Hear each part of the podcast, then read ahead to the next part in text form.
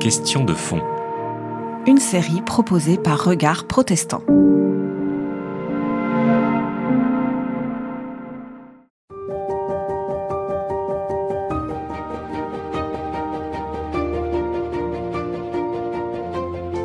Alors, euh, la, le- la situation globale est misogyne, hein, puisque euh, tous les parlementaires sont des hommes, et, et en plus sont élus par des hommes.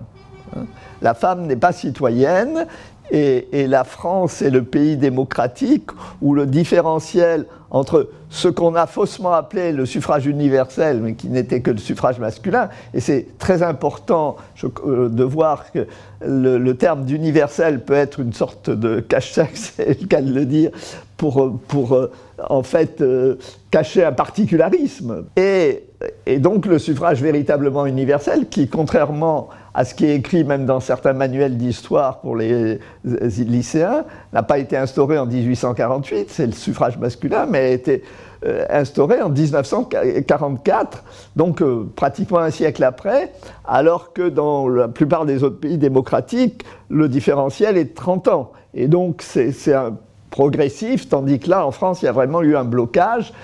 Et dans ce blocage, euh, il y a eu l'accusation pour les femmes d'être soumises au curé. Hein, Le thème de la femme soumise a été un thème laïque, c'est important de le rappeler.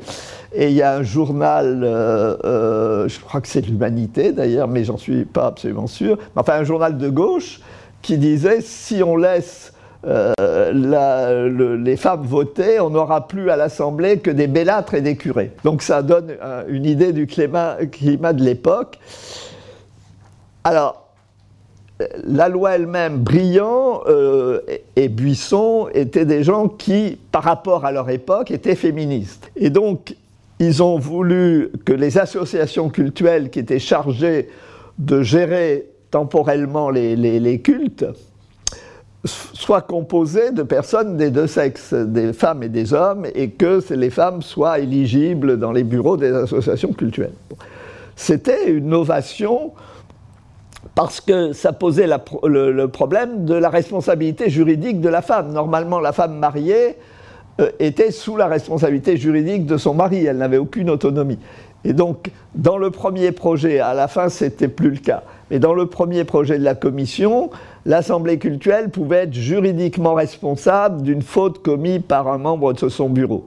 Et donc, ça aurait amené euh, des, femmes à être juridiquement responsables alors que euh, au départ elles ne pouvaient pas l'être. Donc c'était une transgression assez, assez forte. Mais d'une part, euh, bon, finalement, il n'y a pas eu euh, cette responsabilité collective de l'association dans le texte de la loi, et surtout, l'Église catholique ayant refusé d'appliquer la loi, s'étant mis brillant Dixit en révolte contre la loi, entre guillemets, euh, il n'y a pas eu d'association cultuelle catholique. Il y a eu par contre des associations cultuelles protestantes, puisque les protestants appliqué la loi. Et dans ces associations cultuelles protestantes, chez les évangéliques, les femmes ont été électrices et éligibles euh, tout de suite. Chez les libéraux, ça a été un peu plus tard. Euh, ils, ont, été un peu en retard, mais dans les années 20, les femmes ont été électrices et éligibles. Et je rappelle qu'elles n'ont voté qu'en 1944. Simplement, comme évidemment le protestantisme est, une petite minorité au niveau numérique, ça n'a pas eu l'impact social que cela aurait eu si les catholiques avaient formé des associations culturelles. Alors, dans les 32 thèses, je retiens une autre chose que vous m'avez dite, qui est euh, le fait que la séparation et la laïcité n'est pas une exception française. Ce qui est très intéressant, c'est de voir que dans les débats euh, qui concernent la loi de 1905, il y a euh, beaucoup de références à des modèles étrangers.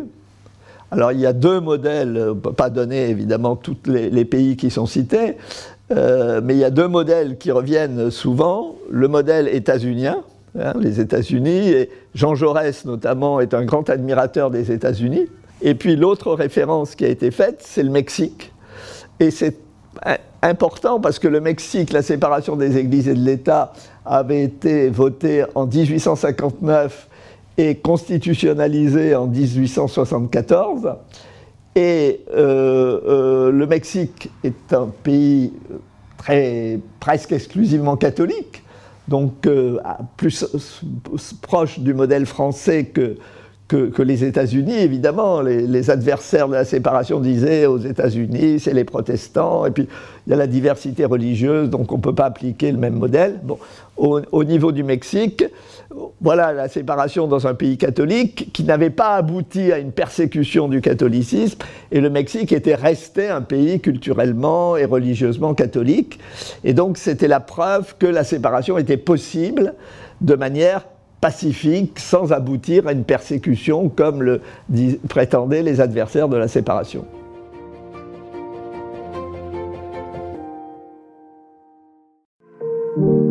C'était Question de fond. Une série de regards protestants.